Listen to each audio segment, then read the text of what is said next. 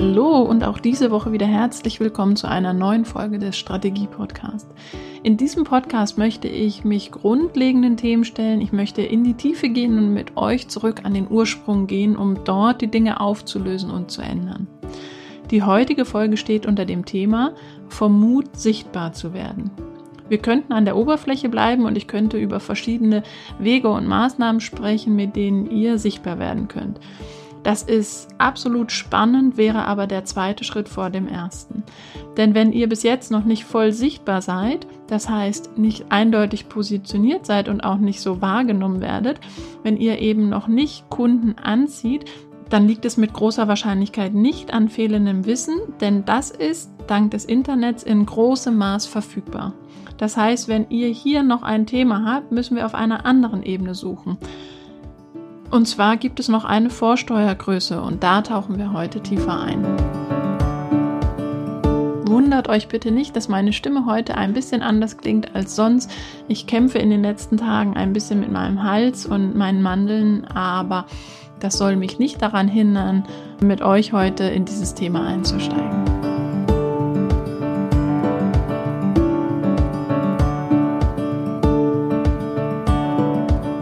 Letzte Woche hatte ich im Rahmen einer Beratung ein Gespräch zu dem Thema. Da ging es eben um Sichtbarkeit, um den Mut, sich zu zeigen, um den Mut, sich klar zu positionieren, was dazugehört, was uns daran hindert, was uns blockiert. Und das ist anders für mich, das Thema heute einfach nochmal im Größeren aufzugreifen, weil das Thema, also das Gespräch war wirklich sehr, sehr spannend und hat viel bei mir, aber eben auch bei meiner Mentee ausgelöst. Und ähm, das ist der Grund, warum ich das Thema heute wirklich nochmal aufgreife und vielleicht auch nochmal von einer anderen Seite beleuchte, als nur in den operativen Maßnahmen, was können wir tun, um wirklich sichtbarer zu werden. Das wäre dann der zweite Schritt, aber zunächst geht es heute mal um den Mut, sich zu zeigen, beziehungsweise der Gegenpol von Mut ist ja die Angst und das ist das, was uns eigentlich steuert. Nämlich was hindert uns daran, wirklich sichtbar zu werden und warum ist diese Angst so groß? Und da gibt es jede Menge Gedanken, die uns blockieren, da wirklich in unsere Kraft, in unsere Sichtbarkeit, aber auch voll in unser Potenzial zu kommen. Die kennen wir alle, da bin ich mir ganz, ganz sicher. Äh, bei dem einen oder anderen Satz werdet ihr jetzt zucken und für euch merken, mm, erwischt, das trifft mich auch. Und zwar sind das Gedanken wie, ich bin nicht gut genug oder das interessiert doch keinen. Oder was ist, wenn ich was Falsches sage? Was ist, wenn das nicht vollständig ist, was ich sage und ich später merke, dass ich was vergessen habe? Oder auch meine Stimme klingt so komisch, wenn ich einen Podcast aufnehme. Oder ich bin nicht so gut in Rechtschreibung, ich kann keinen Blog schreiben. Oder ich kann das gar nicht, ich weiß überhaupt nicht, wie das geht. Oder auch, ich habe nicht genug Follower, ich habe nicht genug Menschen, die mir zuhören. Oder wir scheitern daran, dass wir sagen, ich habe noch keinen perfekten Titel oder kein perfektes Titelbild. Oder auch, ich muss erst eine perfekte Strategie haben. Ich muss den ganzen Prozess kennen. Ich muss ein fertiges Drehbuch haben, einen fertigen Plan und dann kann ich loslaufen. Aber solange ich das nicht habe, kann ich noch nicht losgehen. Und all diese Gedanken, und da gibt es noch sehr, sehr viele mehr, die uns daran hindern können, tatsächlich loszulegen die uns blockieren, wirklich ins Tun zu kommen, die unsere Angst immer wieder schüren. Und da haben wir wirklich so den Engel rechts und den Teufel links auf der Schulter sitzen. Der eine sagt, na los, komm, lass uns das machen. Und der andere sagt, um Gottes Willen, was da alles bei passieren kann. Und da ist es sehr, sehr spannend, das Verhältnis der zwei und die zwei Zugkräfte wirklich ähm, zu verstehen, weil nur dann können wir entsprechend auch dagegen agieren. Und erst wenn wir die Kräfte, die da wirken, wirklich kennen und wissen im Grunde, wer ist da unser Gegner, in Anführungsstrichen, dann können wir überhaupt erst aktiv werden. Und hinter all diesen Gedanken, die uns da blockieren, liegen im Grunde ganz zentrale Ängste, von denen wir Menschen alle irgendwo beeinflusst werden. Ähm, und das ist zum einen die Angst vor Ablehnung oder die Angst davor, arrogant zu wirken, die Angst davor, sich zu sehr in den Mittelpunkt zu stellen. Dafür sind wir als Kinder oft gemaßregelt worden, ähm, dass es nicht immer nur um uns geht. Ich weiß nicht, ob ihr solche Sätze kennt vielleicht. Oder auch die Angst davor, Verantwortung zu übernehmen oder vor dem, was da dann unter Umständen in der Folge auf uns zukommt. die Angst davor, sich zu blamieren oder auch ausgelacht zu werden. Oder auch durch ein klares Standing, durch eine klare Position, eine, eine klare Meinung, jemanden zu verlieren, der anderer Meinung ist. Oder dadurch auch angreifbar oder auch verletzbar zu werden. Den einen oder anderen steuert aber auch die Angst vor Macht, weil Macht wirklich als etwas Negatives besetzt ist. Selten verbinden wir Macht mit etwas Positivem. Oder es könnte auch die Angst davor sein, zu scheitern, den Erfolg im Anschluss dann wieder zu verlieren. Vielleicht ist es auch die Angst, das Ziel zu erreichen, weil was ist, wenn ich dieses Ziel erreicht habe, was mich so, so lange Zeit vielleicht steuert und bewegt, wenn ich das erreicht habe, vielleicht falle ich dann in eine Leere oder habe danach Langeweile und weiß, weiß nicht, was ich dann tun soll. Ganz klassisch die Angst, nicht gut genug zu sein oder auch nicht geliebt zu werden. Und da gibt es sehr, sehr viele Ängste, die nicht zwangsläufig jeden von uns steuern, aber die unbewusst doch oft einfach auch ihre Kraft auf uns ausüben ne? und uns aber auch unser Verhalten dann wirklich steuern. Und ein zentraler Punkt, der mir immer wieder begegnet und bei dem ich auch merke, auch in der Beratung, dass das eine sehr große Angst ist, die, die bei vielen vorliegt, ist die Angst vor Ablehnung. Und das lässt sich auch auf eine sehr, sehr spannende Weise erklären, denn unser Gehirn behandelt die soziale Ablehnung genauso wie einen physischen Schmerz. Das heißt, das wird an der gleichen Stelle im Gehirn verarbeitet wie ein physischer Schmerz, wenn wir uns ähm, anstoßen, wenn wir uns wehtun, wenn wir uns verbrennen oder sowas. Also das ist nachgewiesenermaßen, da gibt es wissenschaftliche Studien dazu, die das belegen, dass diese Angst vor Ablehnung oder dieser Schmerz, den wir mit Ablehnung in Verbindung bringen, an der gleichen Stelle im Gehirn verarbeitet wird. Das heißt, die gleichen Reaktionen in unserem Körper auslöst. Und super spannend dabei ist, dass gar nicht erst die Ablehnung eintreten muss, sondern dass alleine die Befürchtung bzw. die Erwartung vor dieser Ablehnung schon ausreicht und den gleichen Schmerz auslöst. Das heißt, es muss gar nicht erst dazu kommen, sondern alleine die Angst davor, die Erwartung, dass eine Ablehnung gegebenenfalls eintreten könnte, reicht schon aus. Und das lässt sich natürlich historisch belegen oder evolutionsbedingt belegen. Ähm, in der Menschheitsgeschichte war das schon immer so, dass wir Menschen darauf angewiesen waren, in der Gemeinschaft zu sein. Das hat in früheren Zeiten unser Überleben gesichert. Der Ausschluss aus der Gesellschaft war damals gleichbedeutend mit einem Todesurteil. Wir konnten äh, damals alleine nicht überleben und niemand konnte alleine überleben. Das heißt, es war elementar wichtig, dass wir uns diesen Regeln der Gemeinschaft anpassen und da auch wirklich Teil sind. Und dazu gehörte eben auch, ähm, dass man manche Dinge schlucken muss und nicht voll in die Gegenposition gehen konnte. Und für uns als Menschen ist im Grunde, wenn wir unseren Lebensverlauf angucken, das Gleiche. Wir durchleben da die gleiche Phase. Als Kleinkind können wir nicht ohne Erwachsene überleben. Das heißt, wir kennen diese evolutionsbedingte Angst auch gleichzeitig als Erfahrung in unserem eigenen Leben wir sind abhängig von Erwachsenen und deshalb halt auch abhängig von ihrer Zuneigung, von ihrer Liebe und dem Dazugehören zu diesem, zu dieser Gesellschaft oder der, oder der Gemeinschaft der Familie zum Beispiel. Und das erklärt wirklich die zentrale Bedeutung dieser Angst. Also die Angst an sich will uns schützen, die will uns was Gutes, die ist gar nicht gegen uns, sondern die will uns eigentlich helfen, die will uns helfen, unser Überleben zu sichern. Und wir bewegen uns immer zwischen zwei Polen.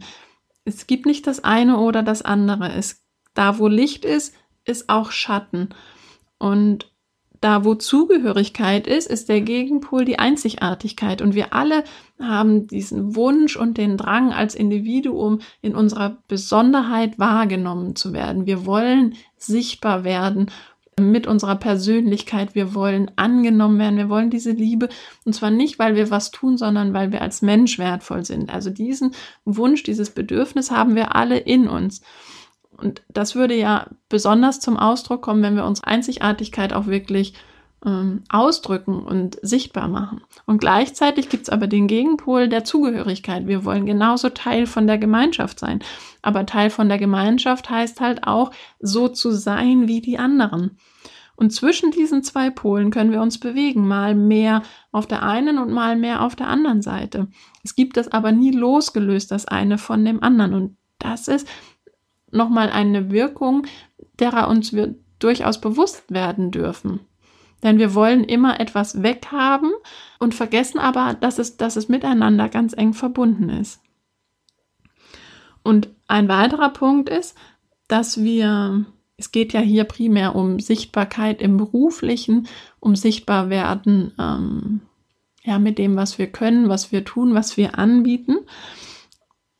Und dieser berufliche Ich, dieser berufliche Teil von uns, gerade wenn wir selbstständig sind und nicht Teil von einer großen Firma sind, uns nicht hinter einer Marke verstecken können, sondern wenn wir wirklich, wie ich jetzt zum Beispiel als Berater rausgehe und sichtbar werde, dann ist dieses berufliche Ich sehr eng mit meinem persönlichen Ich verbunden.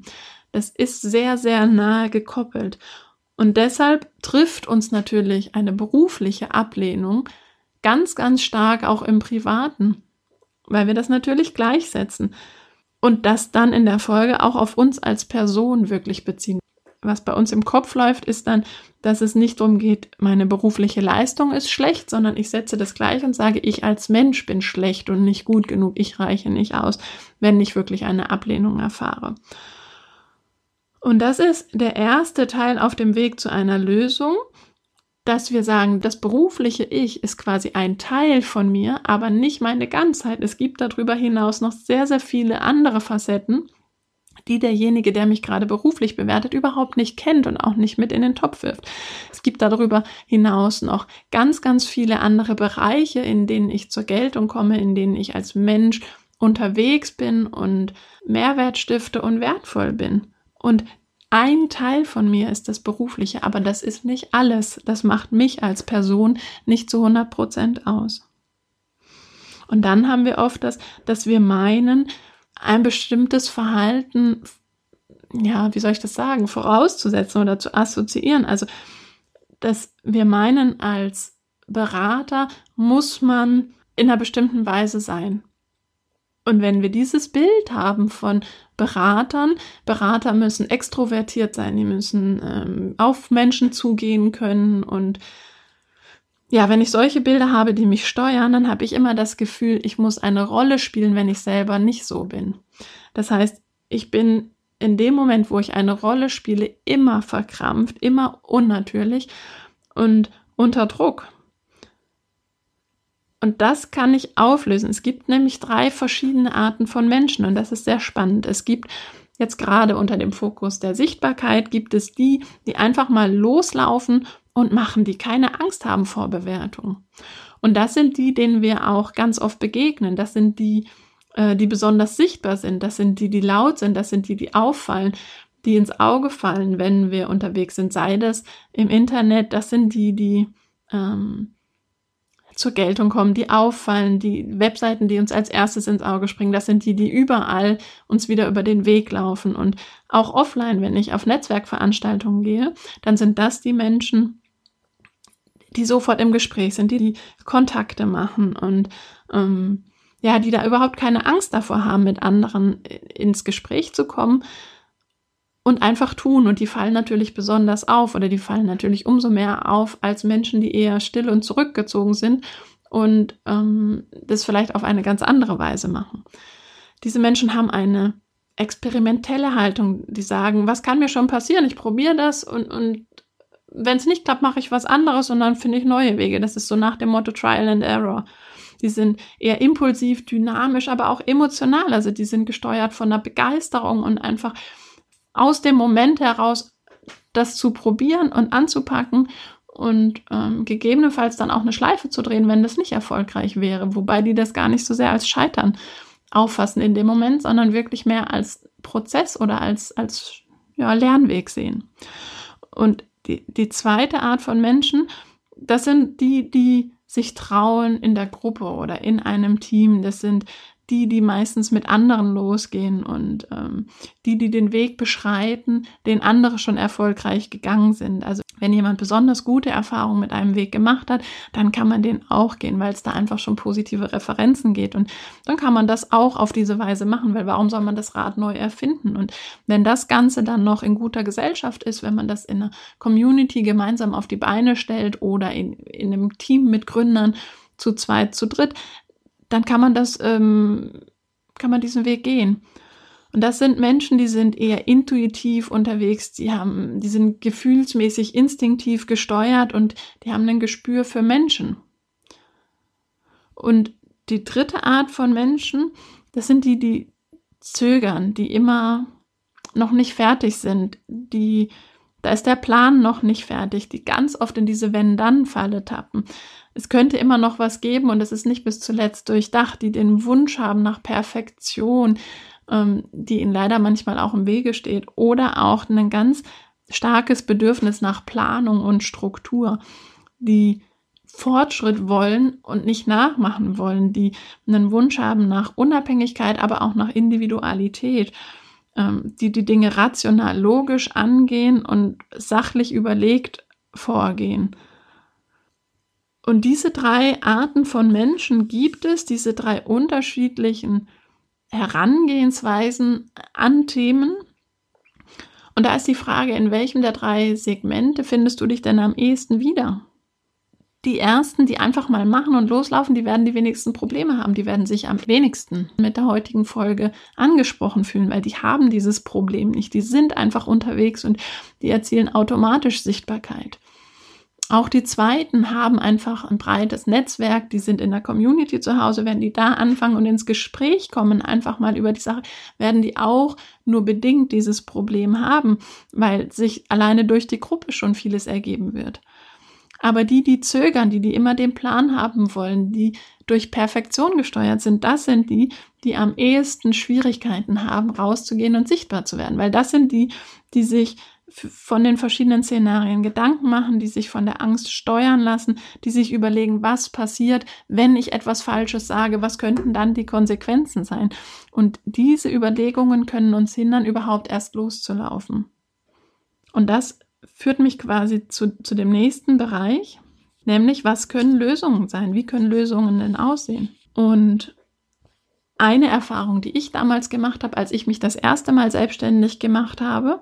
Ähm, da bin ich raus nach, nach über zehn Jahren im Angestelltenverhältnis aus dieser Sicherheit, die mich lange, lange immer wieder im System gehalten hat, ähm, habe ich mich gefragt, wie ist der Weg durch die Angst? Also ich bin wirklich, habe diese Angst mal durchfühlt, habe die durchlebt, habe eine ähm, Kette aufgebaut. Was kann denn alles passieren? Was kann schlimmstenfalls passieren? Und vor was genau habe ich nämlich Angst? Und das ist nicht super angenehm, weil man sich wirklich dieser Angst stellt und das ist nicht schön und da kommen alle negativen Gefühle hoch. Es ist aber sehr, sehr heilsam. Und ich habe damals wirklich so eine Wenn-Dann-Kette aufgebaut. Wenn ich mich jetzt selbstständig mache und dann scheiter, was passiert dann? Okay, scheitern heißt, ich habe kein Geld. Wenn ich kein Geld habe, was passiert dann? Gut, dann kann ich irgendwann meine Miete nicht mehr zahlen. Okay, was heißt das? Wenn ich meine Miete nicht mehr zahlen kann, dann muss ich meine Wohnung aufgeben.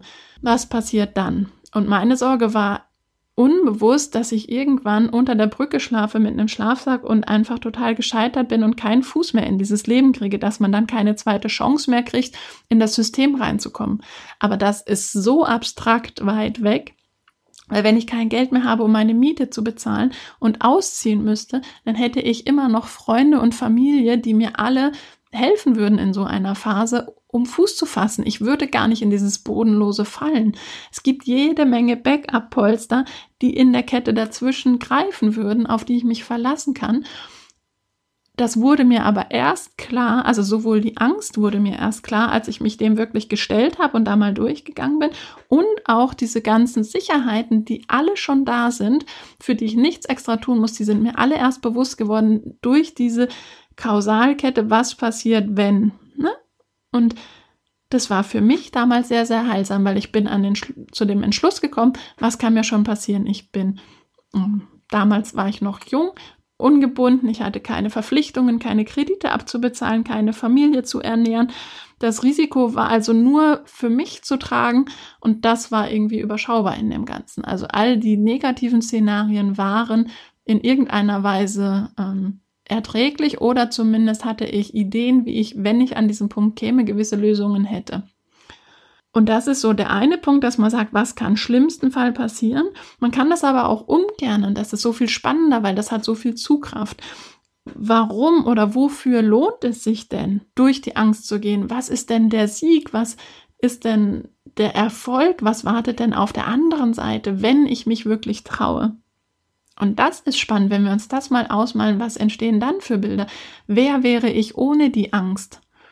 Was könnte ich dann für ein Leben haben? Wie könnte mein Tag dann aussehen? Wie wäre das, wenn ich Kunden anziehen würde, wenn ich mehr Umsatz machen könnte dadurch oder wenn ich mehr Menschen helfen könnte, wenn ich mehr Menschen berühren könnte, wenn, dadurch, dass sie mich sehen, weil im Moment, wenn, wenn man nicht sichtbar wird, kann ja all das Gute, was wir können, überhaupt nicht zum Ausdruck kommen. Es kann die Wirkung überhaupt nicht entfalten. Und da stellt sich die nächste Frage, ist Perfektion wirklich der oberste Wert? Weil ganz oft wollen wir die Dinge perfekt haben. Wir doktern so lange daran rum und sagen, nein, damit können wir noch nicht rausgehen, das können wir noch nicht machen, weil es noch nicht perfekt ist. Da könnte noch was fehlen. Und erst wenn das perfekt ist, kann ich mich damit zeigen. Und das ist meiner Meinung nach mittlerweile, und ich weiß, dass ich das sehr, sehr oft mich selber dran hindere am Losgehen, weil ich diesen Anspruch der Perfektion an mich stelle. Ähm, ich habe aber für mich erkannt, dass Perfektion überhaupt nicht mein oberster Wert ist, dass meine Werte eigentlich ganz andere Dinge sind und eben nicht Perfektion. Und dass die Perfektion in dem Moment nur eine willkommene Ausrede ist, ein willkommener Trick des Teufels auf meiner Schulter, damit ich nicht aktiv werden muss, damit ich nicht rausgehe, damit ich mich all diesen Gefahren da draußen nicht stellen muss.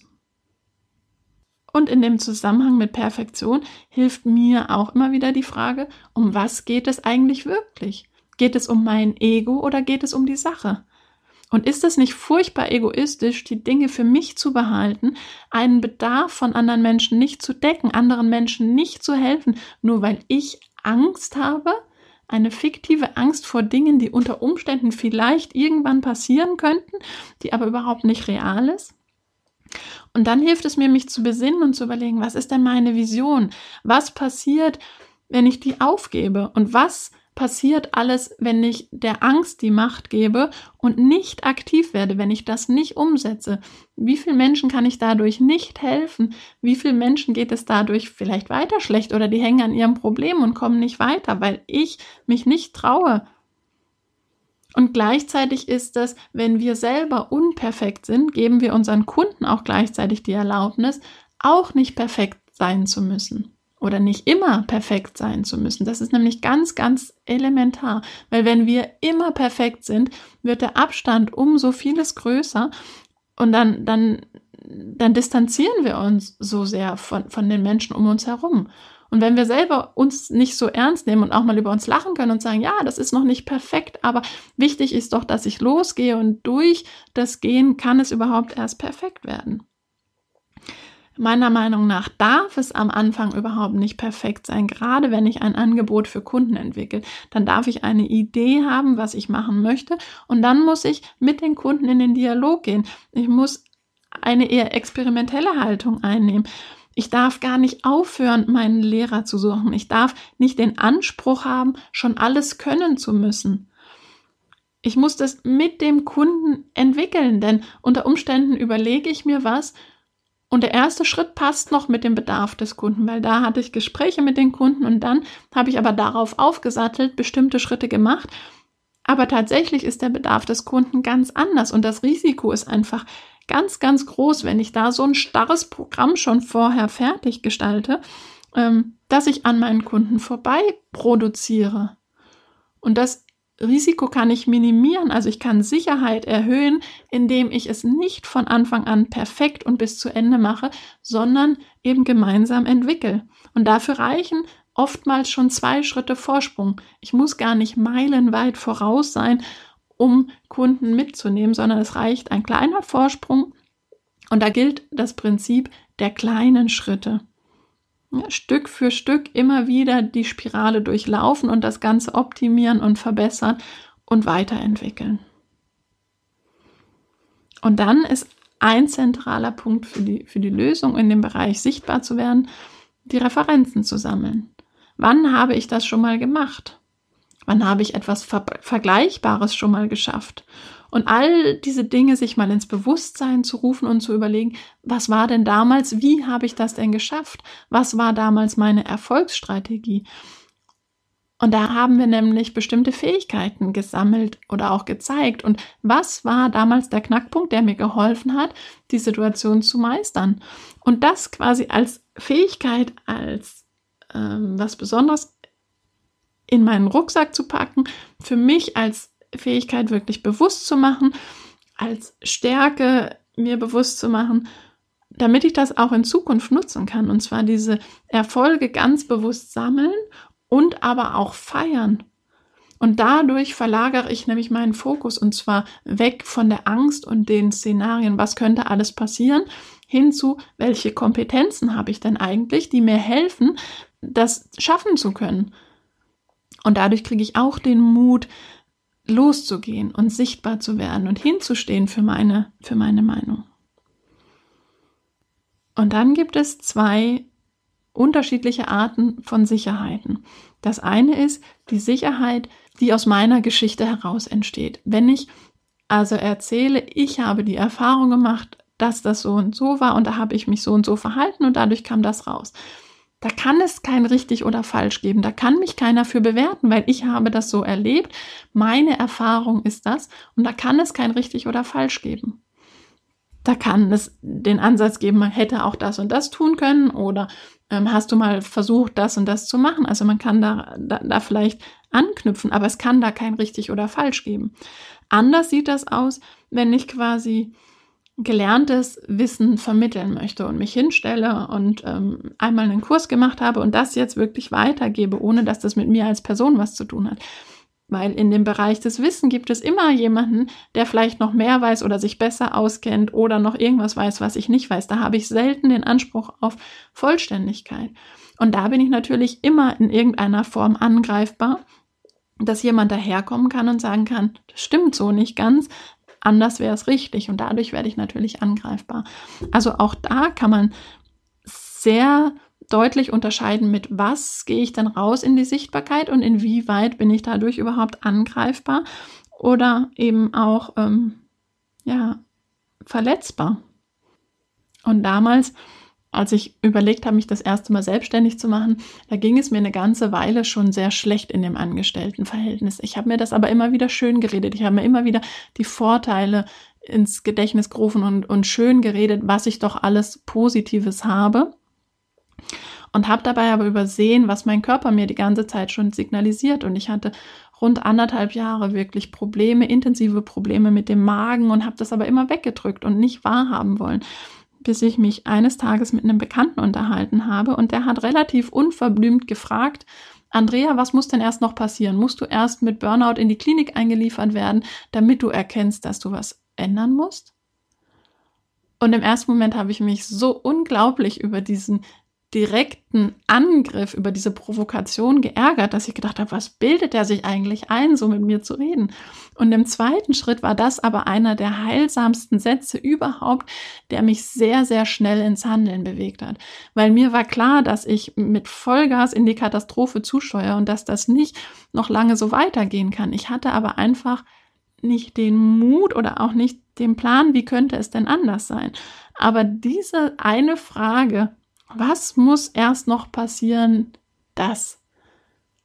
Die hat mich wirklich aufgeweckt, die hat mich wachgerüttelt, so sehr sie mich auch im ersten Moment geärgert hat, so wirklich dankbar bin ich heute genau für diese Frage. Ja, und ähm, da ich jetzt schon sehr, sehr lange rede, möchte ich an dieser Stelle einfach aufhören. Ihr merkt, ich komme da in Fluss. Ich könnte da wahrscheinlich noch sehr, sehr viel länger drüber reden und es wäre umso spannender, mit euch in den Dialog zu gehen, weil dann entsteht erst richtig ein, ein spannender Austausch, von dem wir alle lernen können. Das ist immer ein bisschen schade, wenn das hier von mir wie so ein Monolog ist, aber ja, immerhin waren das mal so meine ersten Gedanken, die ich euch mit auf den Weg geben wollte zu dem Thema. Ähm, während ich darüber geredet habe, sind mir einige Punkte aufgefallen, zu denen man absolut eine vertiefende Folge machen könnte. Und vielleicht ergibt sich das in den nächsten Wochen, dass wir in dem einen oder anderen Punkt nochmal tiefer einsteigen. Aber für heute möchte ich euch wirklich Mut machen. Stellt euch eurer Angst, überlegt mal, was ist das, was schlimmstenfalls passieren kann und dreht das Ganze mal um und überlegt, was würdet ihr alles verpassen, wenn ihr nicht loslauft. Was kann dadurch nicht in die Welt kommen und wofür lohnt es sich wirklich aufzustehen und aktiv zu werden und sichtbar zu werden und euch zu zeigen? Was ist der Mehrwert wirklich? Und da möchte ich euch ermutigen, ich selber kämpfe diesen Kampf äh, mehr oder weniger jeden Tag aufs Neue. Dieser Podcast ist auch so eine Geschichte. Das ist nicht perfekt. Ich weiß, dass das Titelbild entspricht keiner der Empfehlungen, die man im Internet lesen kann. Auch der Titel ist jetzt nicht reißerisch, der verrät nicht den absoluten Nutzen des Podcasts. Ich weiß, dass diese Dinge alle diesen objektiven Standards nicht entsprechen. Ich kenne aber meine Geschichte dazu, wie lange ich daran rumgemacht habe und musste mich selber irgendwann überrumpeln und festnageln und nötigen, loszugehen und das eben nicht perfekt zu machen, sondern es geht mir viel, viel mehr um den Inhalt, den ich euch bieten kann, um den Mehrwert, den ich da, damit schaffen kann, als darum, dass es perfekt ist und in dem Podcast-Chart als erster Podcast äh, sichtbar zu werden und, und, und was, was so alles die Vorteile sind, wenn man das ganz professionell angeht. Das war für mich eines meiner Projekte in diesem Jahr, indem ich meine Perfektion an die Seite geschoben habe und mein Ego an die Seite geschoben habe und gesagt habe, es geht mir hier ganz klar um die Sache und ums Loslegen. Und durch die Folgen, mit jeder Folge kann ich besser werden und Dinge optimieren. Durch euer Feedback kann ich besser werden. Und so kann ich das Ganze entwickeln.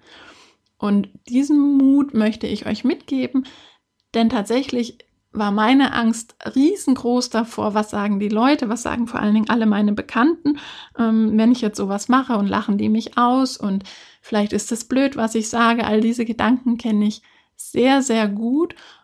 Und die Erfahrung, die ich gemacht habe, ist, dass ich ohne Ausnahme nur positives Feedback gekriegt habe, dass mich Leute äh, beglückwünscht haben, dass mich Leute dafür gefeiert haben, dass sie mich angespornt haben, weiterzumachen, dass sie mir absolut tolles Feedback gegeben haben. Und das ist das, was mir Mut macht, da weiterzumachen. Und das möchte ich euch auch unbedingt mit auf den Weg geben. Also traut euch, es lohnt sich. Und damit sage ich Tschüss für diese Woche und wünsche euch viel Spaß bei dem, was ihr gerade macht und freue mich schon jetzt wieder auf nächste Woche. Bis dahin, eure Andrea. Helft mir gerne dabei, noch mehr Menschen in ihre wahre Größe zu bringen. Helft mir dabei, noch mehr Menschen Mut zu machen, ihren ganz eigenen Weg zu gehen. Und das könnt ihr am ehesten, wenn ihr den Podcast teilt oder bewertet, wenn ihr den anderen davon erzählt und eine Empfehlung aussprecht.